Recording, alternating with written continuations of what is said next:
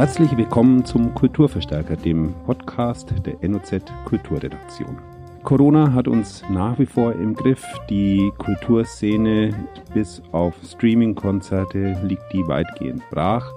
Darüber und was das für Konsequenzen hat und wie das Kulturleben vielleicht auch wieder so langsam in Gang kommen könnte, unterhalte ich mich heute mit Rüdiger Scholz, dem Chef von Gold Rush, der zum einen für das Schlossgarten Open Air verantwortlich zeichnet, außerdem aber auch den Rosenhof betreibt, einen der wichtigsten Live-Clubs hier in Osnabrück. Außerdem habe ich im zweiten Teil des Kulturverstärkers äh, ein paar Kulturtipps, beziehungsweise die habe nicht ich, sondern die wird mein Kollege Stefan Lüdemann Ihnen unterbreiten. Er wird Ihnen drei Bücher vorstellen, die sich wirklich lohnen zu lesen. Mein Name ist Ralf Döring und ich freue mich, dass Sie zuhören.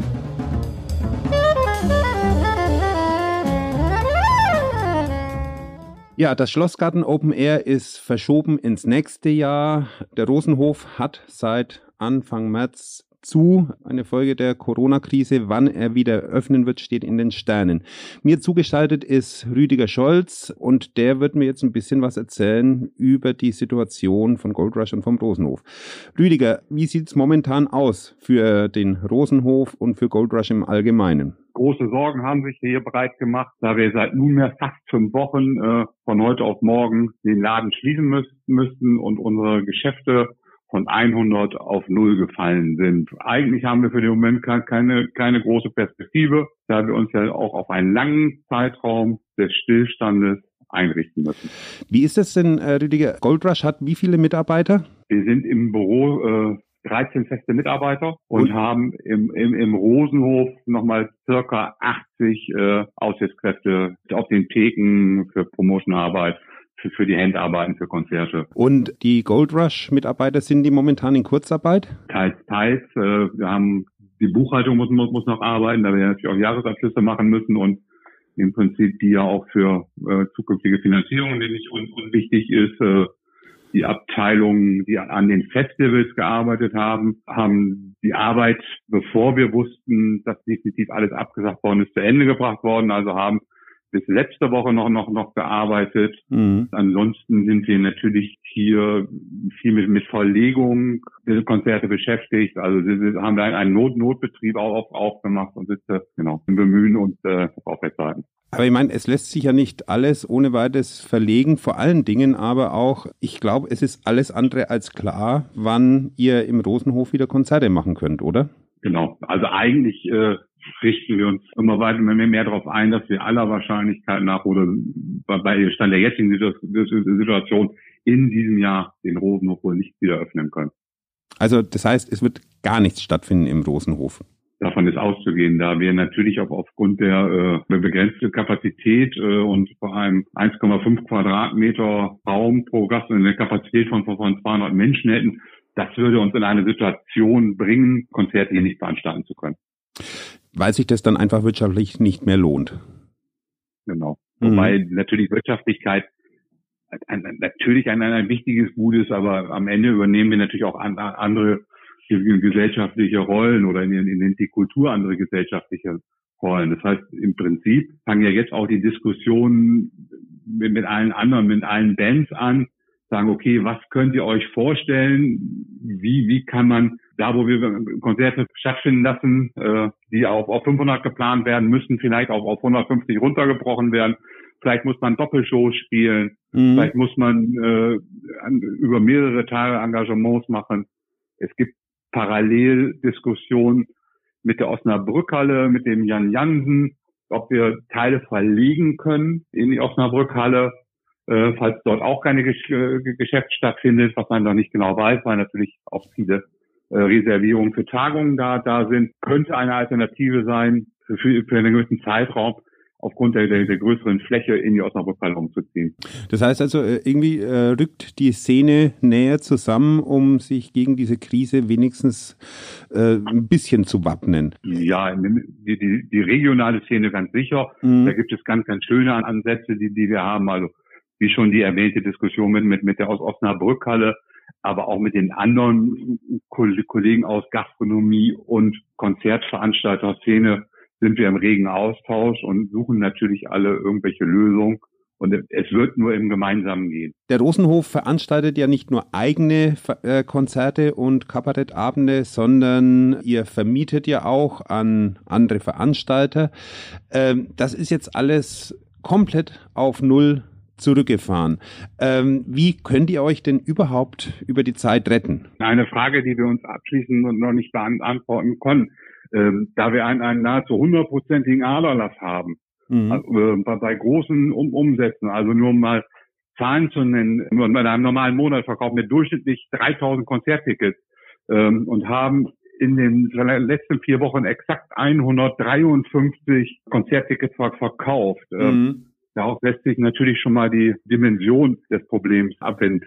Ähm, Im Moment helfen uns natürlich die Überbrückungsgelder, die wir bekommen haben vom Staat, den man auch, auch wirklich finde ich, an dieser Stelle mal lohnen muss. Unser Staat, unsere Landesregierung, äh, finde ich, bemüht sich sehr, äh, uns am, am Leben zu halten. Wahrscheinlich sind wir natürlich nach hinten auch, äh, auch wirklich äh, systemrelevant. Äh, weil ganz ohne Feiern würde es nicht gehen. Gerade das ist ja jetzt auch äh, in den letzten Tagen sehr stark in die Kritik geraten, die Hilfe, die es explizit für die Kulturschaffenden gibt. Ich meine, äh, ihr, der Rosenhof, ist jetzt wahrscheinlich als Unternehmen erstmal durch so Überbrückungsgelder, durch die Nothilfen von Bund und Land so ein bisschen äh, über die Zeit gerettet, oder? Gerettet. Ein, ein, ein bisschen über die Zeit gerettet war eine perfekte Formulierung. Letztendlich kostet hier jeder Monat die Firma im Moment circa 15.000 bis 20.000 Euro, mhm. die wir nicht, die wir nicht erwirtschaften und, und die wir auch nicht bekommen. Daraus kann man sich natürlich relativ schnell überlegen, wie lange man das durchhalten kann. Es werden noch weitere Programme aufgelegt werden müssen. Die, die Kommunen werden sich überlegen müssen, ob sie auch freie Kulturträger wie uns, also die ansonsten nicht unterstützt werden, wie die am Leben gehalten werden. Ganz ohne Hilfe werden wir nicht auf über ein Jahr Geschäft verzichten können. Ja, und es würde dann im Zweifel zum Beispiel auch heißen, also das wäre so ein Worst-Case-Szenario, dass es nächstes Jahr auch kein Schlossgarten Open Air gibt, weil es äh, Gold Rush einfach nicht mehr gibt. Naja, also nein, so darf man sich das nicht vorstellen. Also okay. das ist ähm, am Ende, die, die muss man ganz klar sagen, wir sind es ja Gott sei Dank gewohnt, arm zu sein. also im Club-Konzertbereich äh, gibt es eigentlich kaum jemand, der sich äh, so Reichtümer an, an, angehäuft haben.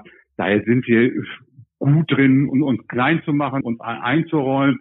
Eher machen wir schon die Perspektive der Mitarbeiter äh, mhm. Sorgen. Also wir haben ein, ein, ein Team, das durchschnittlich 30 Jahre alt ist und einem 30-Jährigen zu sagen, okay, du musst jetzt irgendwie zwölf Monate von 60 Prozent mhm. dein, dein, deines Lohnes arbeiten, ist natürlich auch schwierig. Und, und viele, nein, eigentlich alle unserer Mitarbeiter äh, sind, gut qualifiziert, hätten also entsprechend auch Möglichkeiten auf dem Arbeitsmarkt. Also das Konzertgeschäft ist ja komplexer. Also wir, wir haben Menschen, die programmieren können, wir haben Menschen, die sich mit Online-Marketing aus, aus, auskennen, die klassisches Product Management machen.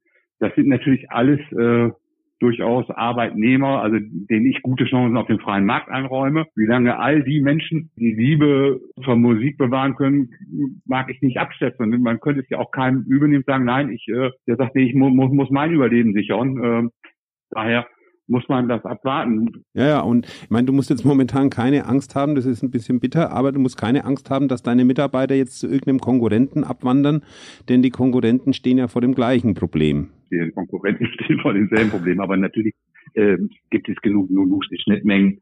Äh, genau, und äh, am Ende, so traurig dann ist, klar, würde uns eine Rezession äh, hilft uns, den Mitarbeiterstamm äh, vielleicht zu bewahren. Aber insgesamt ist es natürlich eine extrem unbefriedigende Situation, selbst wenn ich mal um Geld bereinige, eine, eine Perspektive des Nicht-Beschäftigtseins mhm. nicht, nicht mehr zu haben. Also zu sagen, wir sind von null auf in ein, ein riesenschwarzes Loch gefallen.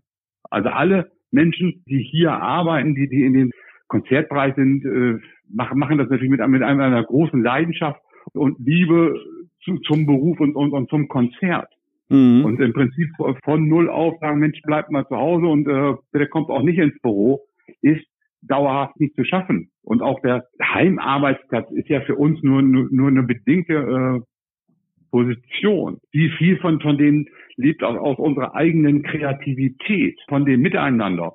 Und natürlich werden wir verschiedene Prozesse in Angriff nehmen, die immer mal liegen geblieben ist. Also Stichwort Digitalisierung, da haben wir ganz bestimmt Nachholbedarf in, innerhalb der, der Firma.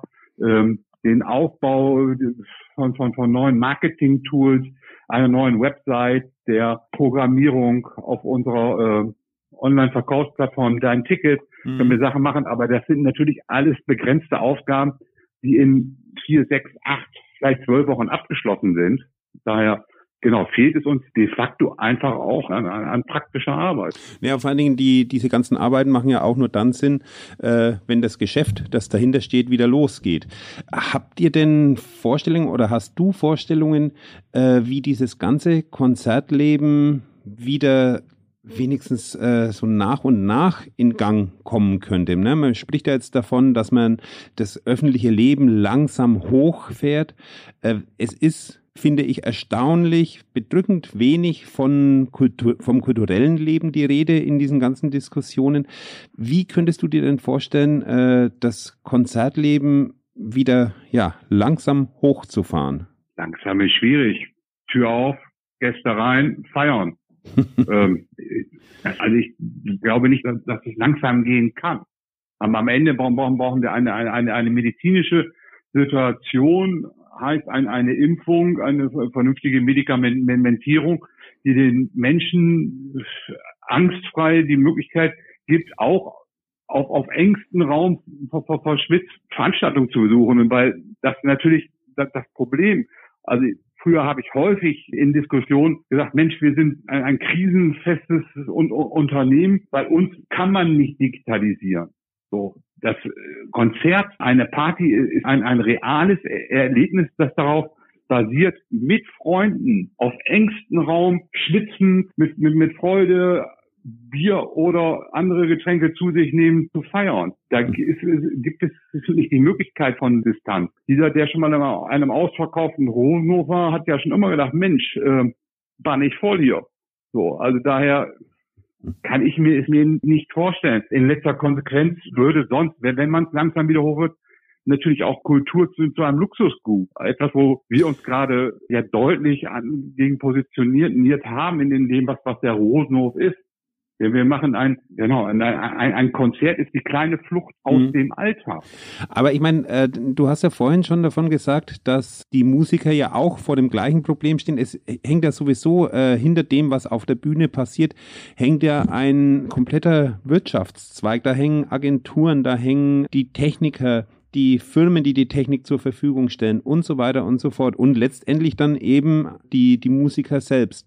Wäre es jetzt nicht angezeigt, vielleicht mit den Musikern den Dialog zu suchen, um gemeinsam Wege zu finden, wie man aus dieser Krise rauskommt, was dann für die Musiker vielleicht auch, so bitter es sein mag, bedeuten würde, dass sie auch, dass sie ihre Honorarforderungen, ihre, äh, äh, ihre Gagenforderungen zurückschrauben. Wäre da äh, eine Möglichkeit, um eben, wie gesagt, langsam das Konzertleben wieder hochzufahren.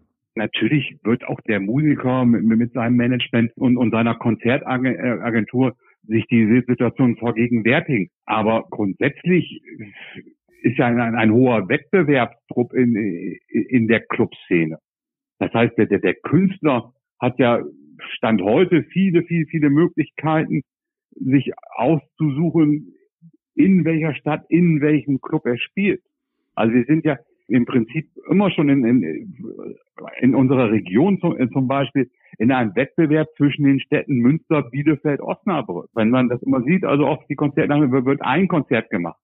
Das heißt, da bin ich in, in, in, in Teilen skeptisch und natürlich wird der erfolgreiche Künstler, also der, der die Tickets verkauft, mhm. immer dahin gehen, wo er am allermeisten Tickets verkaufen kann. Verstehe. Ähm, müsste dann die Konsequenz nicht lauten, dass ihr versucht, euch in diesem Raum Bielefeld, Münster, Osnabrück äh, irgendwie abzustimmen und ja, im Sinne des Publikums eben dafür zu sorgen, dass alle Städte gleichermaßen mit so einer ja, Grundversorgung an Konzerten äh, ausgestattet werden? Eine Abstimmung, also, also ein, ein Traum, äh, so, so als wie das Konzertbusiness. Mhm. Und selbst äh, wir haben die Versuche ja in, innerhalb Osnabrück mit einer, einer kleinen überschaubaren Szene schon schon mehrfach versucht, okay zu sagen, wir wir, wir machen vorab Plattformen, wo jeder weiß, okay, bei uns ist heute ein Hip Hop Konzert, dann machen ihr bitte doch ein Rockkonzert oder bitte macht an dem Tag nichts. Die Abstimmungsprozesse sind, sind, sind, sind schwierig. Das Konzertbusiness von Clubs zu Künstlern, eigentlich allen sind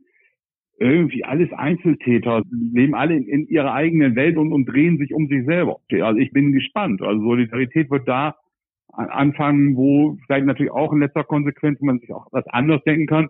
Es vielleicht auf Jahre Sicht irgendwie nur noch 50 Prozent der Clubs, die es heute gibt, in, in, in, in Deutschland gibt. Mhm. Wobei wir davon ausgehen, dass wir sehr, sehr, sehr gut aufgestellt sind und wir zu den 50 Prozent Überlebenden gehören werden. Aber das heißt, es wird eine Marktbereinigung geben. Ähm, blicken wir mal in die Zukunft. Was glaubst du konkret, wann, wann du im Rosenhof das erste Konzert wieder veranstalten kannst? Das Problem ist, dass ich ja nochmal mein Biologiestudium ist so lange her. Ich bin, bin, bin kein Biologe. ich, ich, ich kann Sie sagen, das können nur, nur Mediziner ich, wie eingangs schon gesagt, be befürchte, dass wir zumindest dieses Jahr kein Konzert mehr geben können, äh, mhm. wenn, wenn nicht einschneiden noch, noch Neues passiert. Ähm, Im Prinzip an die Existenz geht es, wenn wir es nicht schaffen, nächsten Jahre unsere Festivals zu spielen. Mhm. Also ein, ein Schlossgarten Open Air, das auch in 2021 nicht äh, stattfindet, würde äh, sehr, sehr, sehr viel verändern. Da bin ich aber von allem, was ich lese, natürlich äh, forscht die ganze Welt äh, an dem Thema. Das, dass ich glaube, dass, dass wir uns auf den Sommer vielleicht einrichten müssen. Äh, hoffe vielleicht, dass wir genau ab Anfang, Anfang nächsten Jahres wieder in, in normales Fahrwasser kommen. Das wünsche ich dem Rosenhof, das wünsche ich Goldrasch, das wünsche ich der ganzen Szene. Rüdiger Scholz, ich danke ganz herzlich für dieses Interview und wünsche alles Gute für die Zukunft. Ich habe zu danken und immer tapfer bleiben. Wir schaffen das. Die Corona-Zeit gibt uns auch Gelegenheit, mal wieder verstärkt zum Buch zu greifen. Und äh, dafür habe ich jetzt meinen Kollegen Stefan Lüdemann in der Leitung. Er ist nicht nur Ressortleiter des Kulturressorts, sondern auch zuständig für Literatur. Und er hat mal auf seinem Büchertisch ein bisschen gekramt und uns da drei Schätze ausgegraben. Stefan, was ist das erste Buch, das du uns empfehlen möchtest? Das erste von drei, denke ich, sehr unterschiedlichen Büchern ist ein gerade unter jungen Lesern und Leserinnen sehr diskutiertes von Maggie Nelson, Die roten Stellen, Autobiografie eines Prozesses, erschien bei Hansa Berlin, also in der jungen Reihe des Hansa Verlages. Der Ort in dem Verlagsprogramm sagt schon etwas über dieses Buch. Es ist eine jüngere Autorin, die in diesem Buch eine doch ähm, ja kriminalistische äh, Geschichte ausbreitet. Es geht um den Mord an ihrer eigenen Tante Jane, Jane Mixer, die im Frühjahr 1969 einem furchtbaren Gewaltverbrechen zum Opfer gefallen ist. Und dieser Prozess ist 2005 nach mehreren vergeblichen Anläufen wieder aufgerollt worden. Der Täter ist sehr viel später mit einem DNA-Abgleich überführt worden. Übrigens ein Serientäter, der mehrere Frauen umgebracht hat in den späten 60er Jahren. Und Maggie Nelson gibt in diesem Buch eine Biografie dieses Prozesses, den die Familie dann erlebt, nicht nur sie, sondern auch ihre Angehörigen und verknüpft äh, diese Schilderung mit Überlegungen zu Fragen der Gewalt, aber auch zu den Verhältnissen zu ihren Familienmitgliedern, vom Großvater über die Mutter bis zu Geschwistern. Mhm. Also das ist äh, ein Buch, das auf Tatsachen beruht. Allerdings ja, es ist ein, äh, es ist kein erfundener Roman etwa, äh, das ist ohnehin ein Buch zunächst einmal, das keinem der literarischen Genres einfach zuzuordnen ist. Es ist kein Roman, es ist aber auch nicht einfach ein Sachbuch. Ähm, es ist ein Buch, das zwischen den verschiedenen äh, literarischen Genres äh, flottiert, hin und her wechselt. Es hat Züge des Essays, es hat Züge der autobiografischen Erinnerung, es hat Züge auch der Analyse. Ähm, auch der Reportage im Übrigen. Ja, es geht mhm. um ein reales und nicht erfundenes, nicht fiktives Geschehen. Äh, diesen Mord äh, an der eigenen Tante äh, mit all dem, was dahinter kam, also jahrelangen Prozessen, dann diesem späten Entdecken des Täters und noch einmal einem neu aufgelegten Prozess, äh, der diesem Serienkiller gemacht worden ist, ähm, all das beruht auf Tatsachen. Also wer dieses Buch liest und nebenher die Namen der Figuren, der Personen, die dort auftauchen, googelt, äh, der landet jedes Mal einen Treffer, in der Tat. Das klingt auch, als würde dieses Buch sich auf unterschiedlichen Zeitebenen abspielen, ne? denn wir haben ja einmal die reale Zeit der Tat, wir haben den Prozess 2005, wir leben jetzt im Jahr 2020. Wie äh, sind denn diese drei Zeitebenen miteinander verschränkt? Zunächst einmal kann man sagen, das äh, initiale Ereignis liegt in den späten 60er Jahren.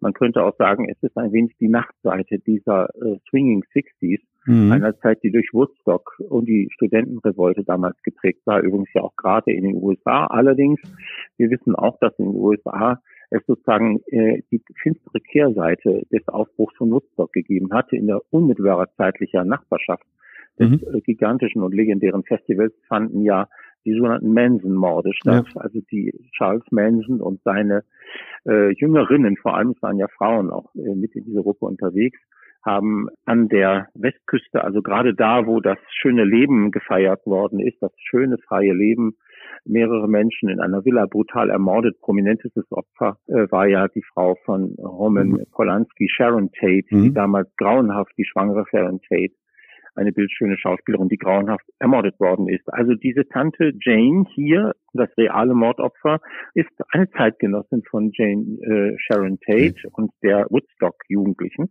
Und Maggie Nelson ist die Nichte, ist die Nachfahrin und in der Tat verschränkt sie die Zeitebenen. Das heißt, äh, sie geht immer wieder zurück, allerdings in kleineren Partien in diese 60er Jahre ist aber meistens in der Zeitebene des laufenden Prozesses. Die Familienmitglieder sind in diesem Prozess anwesend und Maggie Nelson reflektiert. Und das, was sie vor allem reflektiert, ist nicht so sehr die, jetzt die Geschichte der ähm, Tante, der jungen Jane, die ums Leben gekommen ist, sondern sie reflektiert vor allem die Auswirkungen der Gewalt auf die Menschen, die nach diesem Opfer kommen. Äh, und sie zeigt in diesem Buch, das ist sehr beeindruckend zu lesen, wie sehr Gewalt über lange Zeit und über Generationen in Familien sehr zerstörerische Wirkungen entfaltet. Ja, klingt sehr spannend. Vielen Dank dafür. Wir kommen zum nächsten Buch. Das ist jetzt, glaube ich, ein wirklicher, ein echter Roman, nämlich von Hans-Joachim Schädlich, der zuletzt mit dem Buch Felix und Felker sich dem Osnabrücker Maler Felix Nussbaum gewidmet hat. Welches Buch hat Herr Schädlich denn neu vorgelegt? Das neue Buch heißt Die Villa. In der Tat, 2018, vor zwei Jahren, hat er das, äh, den Roman Felix und Felker vorgelegt.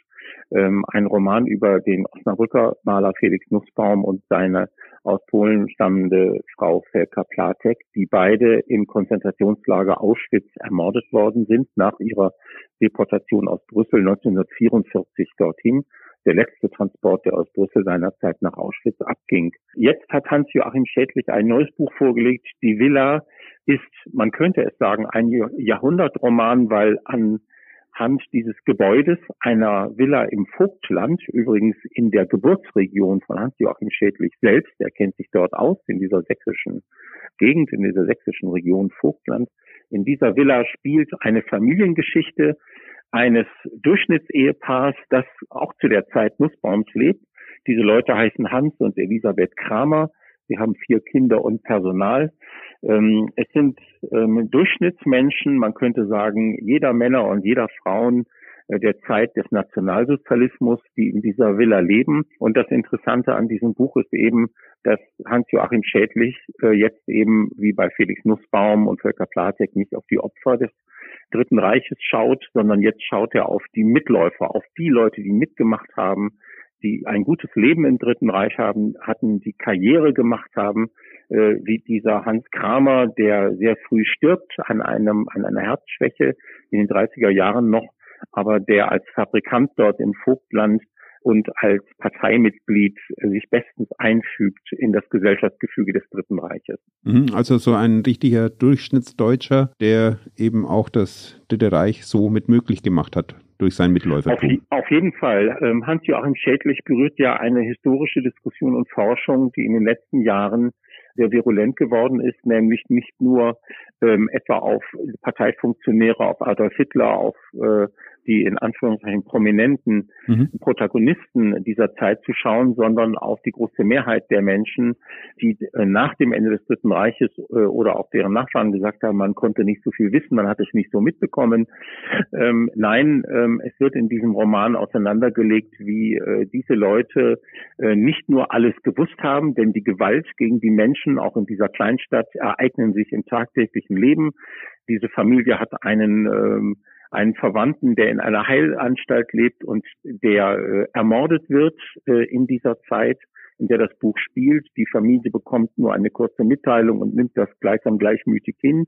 Es ist allen bewusst, äh, dass dort nicht jemand einfach gestorben ist, sondern ermordet wurde als ein äh, behinderter Mensch. Es wird ein jüdischer Lehrer aus diesem kleinen Ort durch Drangsalierung in die Immigration getrieben Parteibonzen eignen sich äh, sein Haus und seine Habe an, fahren mit seinem Auto durch den Ort. Äh, damals eine auffällige Sache, denn gerade in kleinen Orten oder kleinen Städten hatte damals mitnichten jeder Mensch, aber jede hm. Familie ein Auto. Es war relativ auffällig, wenn äh, jemand mit einem Auto durch, äh, die, über die Straßen fuhr. Ähm, das heißt also, dort passiert Gewalt ganz alltäglich. Und Hans-Joachim Schädlich äh, erzählt das wieder so, wie er es in seinen Büchern immer macht. Es ist ein nicht sehr umfangreicher Band. Hans-Joachim Schädlich gibt ein Destillat kleiner Alltagssituationen, äh, kurzer, knapper Dialoge, die er wie Fundstücke gleichsam ausstellt und in denen sich zeigt, wie lieblos und wie desillusioniert die Menschen miteinander umgehen und wie sehr die Gewalt zu ihrem Leben gehört. Das muss nicht die große Geste oder der große Krieg sein, der natürlich auch in der Ferne stattfindet, aber es sind die vielen kleinen Dinge, die im Alltagsleben, in der Schule, unter Nachbarn passieren, gegenüber Minderheiten passieren äh, und an denen sich zeigt, wie Gewalt in jede Pore dieser Gesellschaft gesickert ist und zu einer Selbstverständlichkeit wirkt, wird. Darin liegt auch in meinen Augen die Botschaft äh, an uns heute Lebende, die wir uns ja wiederum mit politischen Kräften auseinandersetzen, die etwa eine Wende in der Erinnerungspolitik fordern. Wo endet denn Schädlich mit seinem Roman über die Villa? Also endet das mit dem zweiten, äh, mit dem Ende des Dritten Reiches oder geht es auch über die, diese Grenze 1945 hinaus? Es geht noch darüber hinaus. Also der, äh, der Mann dieser Familie, der Vater Hans Kramer, stirbt in den 30er Jahren, wie gesagt. Seine Frau überlebt das Dritte Reich. Ähm, es geht in die, weiter in die DDR, denn diese Frau bleibt dort ähm, oder geht in die DDR ähm, und sie kehrt später noch einmal zu dieser Villa zurück. Es ist dann in den 2000er Jahren, also nach der Wende noch einmal, gibt es eine Rückkehr zu dieser Villa, wo dann diese Elisabeth Kramer heißt, die als alte Frau, als alte Dame noch einmal in dieses Haus zurückkehrt. Es ist inzwischen von anderen übernommen ähm, und von anderen Menschen bewohnt, hatte Zwischennutzungen ähm, also dieses Gebäude hat den Besitzer dann mehrfach gewechselt, eine Fabrikantenvilla, die dann in der DDR zum, wie es damals hieß, Volkseigentum dann transformiert worden ist. Und sie ist, steht noch, noch dort noch einmal als äh, letzte ihrer Familie sozusagen in diesen Räumen. Ähm, aber in der Tat, ähm, die Fragen etwa der äh, der Flucht, auch der Frage, flieht man vor der anrückenden Roten Armee oder bleibt man dort, wo man ist, auch das spielt in diesem Roman noch eine Rolle.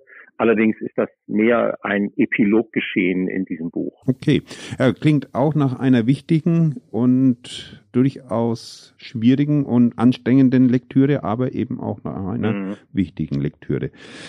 Ja. Das letzte Buch, das du uns empfiehlst, der dritte Tipp, ist, glaube ich, etwas fröhlicheres, nämlich ein Sachbuch. Genau, das dritte ist ein Buch, das jetzt sehr äh, den Buchmarkt dominiert, eine wichtige Neuerscheinung und ich denke auch ein wichtiger Buchtipp jetzt für die Corona-Zeiten, in denen wir nicht einfach in die Fernen, in die es uns äh, vielleicht zieht, reisen können, sondern in denen wir daheim bleiben aus guten Gründen. Ähm, dieses Buch ist von Volker Reinhardt, Die Macht der Schönheit, Kulturgeschichte Italiens, ein opulenter Band, eine Kulturgeschichtsschreibung, natürlich, wie es sich gerade bei Italien gehört, auch mit opulenten Bildtafeln, die uns viele der kulturgeschichtlichen Schönheiten Italiens vor Augen führen. Es ist ein Band, um das gleich zu sagen, der das Wort Italien ernst nimmt. Das heißt, hier geht es nicht um die römische Antike, sondern ähm, der Band setzt im Mittelalter ein, äh, in dem äh, mit der Stadtbildung vor allem etwa in Florenz, in Venedig, in Bologna, an anderen Orten, Verona und so weiter, ähm, sich äh, so etwas formiert, dass man Italien nennen kann, dass sich auch als Italien stückweise selbst begreift. Italien ist ja genauso wie Deutschland eine erst im 19. Jahrhundert mhm. geeinte Nation mit einer entsprechenden Vorgeschichte. Und Volker Reinhardt, ein Schweizer Historiker mit Spezialisierung auf die frühe Neuzeit, geht in der Tat dann durch die Epochen bis eigentlich ins 20. Jahrhundert hinein und entfaltet eine Kulturgeschichte, die, und ich denke, das würden die meisten Leser auch erwarten, sich vor allem an den Schönheiten der italienischen Kunst und Literatur, an der Baukunst, an Städten, an der Hofkultur, äh, nicht nur in Urbino, sondern auch beim Papst in Rom und so weiter orientiert. Also das ist sicherlich keine Alltagskulturgeschichte, das wäre falsch gesehen, sondern es ist ein Buch, das äh, dann über weite Strecken, wie etwa auch Michelangelo und die Sixtinische Kapelle auch äh, kunstgeschichtlich orientiert ist. Da liegt der Schwerpunkt. Mhm. Und äh, wenn man das mal versucht, geografisch äh, einzuordnen, behandelt es dann tatsächlich ein Italien, das von Bozen bis Palermo geht oder, äh, oder konzentriert sich auf die Städten, die man so als italienische Kulturstätten ohnehin im Kopf hat, also von äh, Siena, Florenz, ja. Rom, vielleicht noch Neapel? Ähm, also eins muss man sagen, ähm, die einzelnen Kapitel sind his in historischen Epochen ähm, gegliedert sozusagen. Wir gehen durch die Jahrhunderte wirklich mhm. mit Volker Reinhardt. Er schreitet keine Landkarte Italiens ab. Ähm, sicherlich ähm, ist er für alle Regionen Italiens offen. Allerdings, wenn man das Buch äh, dann selbst sozusagen durchwandert, ist natürlich klar, dass man, ähm, da er sich ja auch auf äh, paradigmatisch auf herausragende Beispiele vor allem beziehen muss, ist man natürlich ähm, an wichtigen Hauptorten unterwegs. Allerdings auch mit interessanten Setzungen. Etwa, wir sind beim Schloss von Stupinigi bei Turin, etwa in Piemont. Wir sind mit Vivaldi und Casanova in Venedig. Wir gehen über die spanische Treppe in Rom. Wir haben äh, auch ein Kapitel etwa über Tiepolo und die Würzburger Residenz. Den Ausgriff nach Franken gibt es auch. Allerdings sind wir auch in Caserta und so weiter oder auch Manzonis Brautleute. Die Leopardis kommen vor, also auch Süditalien wir begegnen Verdi und der Oper im Risorgimento, also im 19. Mhm. Jahrhundert. Am Ende geht es bis zum Fußball und ja auch zu Fellinis Rom, bis zum Kino, zu Fiat und dergleichen mehr. Auch das Faschist, der Faschismus Mussolinis bekommt ein Kapitel. Allerdings, und da werden die Italien-Liebhaber kein Stückchen enttäuscht werden, ähm, die großen Setzungen etwa der Dogenrepublik Venedig, äh, Dante in Florenz, Giotto in Padua, die Arena-Kapelle, und dergleichen mehr, Florenz und der David von Michelangelo, alles das sind schon die großen Hauptpunkte, denen wir in diesem Buch begegnen. Und man kann sie alle bewundern, ohne sich äh, den Platz mit Massen und Scharen an Touristen teilen zu müssen. Und du hattest jetzt ja eingangs gesagt, in diesem Jahr müssen wir, glaube ich, die Fernreisen im Kopf absolvieren. Und ja, dazu allerdings. ist die Macht der Schönheit sicherlich ein gutes Hilfsmittel. Vielen Dank. Ja, gerne. Stefan, ich möchte dich bitten, jetzt vielleicht nochmal ganz kurz die Daten dieser Bücher uns zu erzählen, also äh, wo erschienen, ja. wie viele Seiten und die Preise. Das mache ich gerne. Der erste Band war Maggie Nelson, Die roten Stellen, Autobiografie eines Prozesses bei Hansa Berlin. Das Buch hat 224 Seiten und kostet in der gebundenen Ausgabe 23 Euro. Das zweite Buch, über das wir gesprochen haben, Hans-Joachim Schädlich, Die Villa, erschien im Rowold Verlag. 192 Seiten lang ist dieses Buch. Der Band kostet 20 Euro. Und schließlich als drittes und letztes hatten wir Volker Reinhardt, Die Macht der Schönheit, Kulturgeschichte Italiens, erschienen, wie bei einem solchen Titel zu erwarten, bei CH Beck in München 651 Seiten kosten 38 Euro und das ist angesichts der vielen Farbabbildungen nicht einmal zu viel Geld. Stefan, vielen Dank. Dazu kann man jetzt noch sagen, Gerne. dass ja seit gestern die Buchhandlungen wieder aufhaben und man also bequem die Osnabrücker Buchhandlungen aufsuchen kann, um diese Bücher zu erstehen. Nochmal. Nicht zu vergessen, wenn ich das kurz einwerfen darf, die Buchhandlungen liefern auch weiter nach Hause. Also der Lieferbetrieb ähm, jetzt aus der Shutdown-Zeit, der wird weiter aufrechterhalten. Also man kann sich sogar äh, zu Hause beliefern lassen. Wunderbar. Stefan, vielen Dank für deine drei Sehr Tipps. Gerne.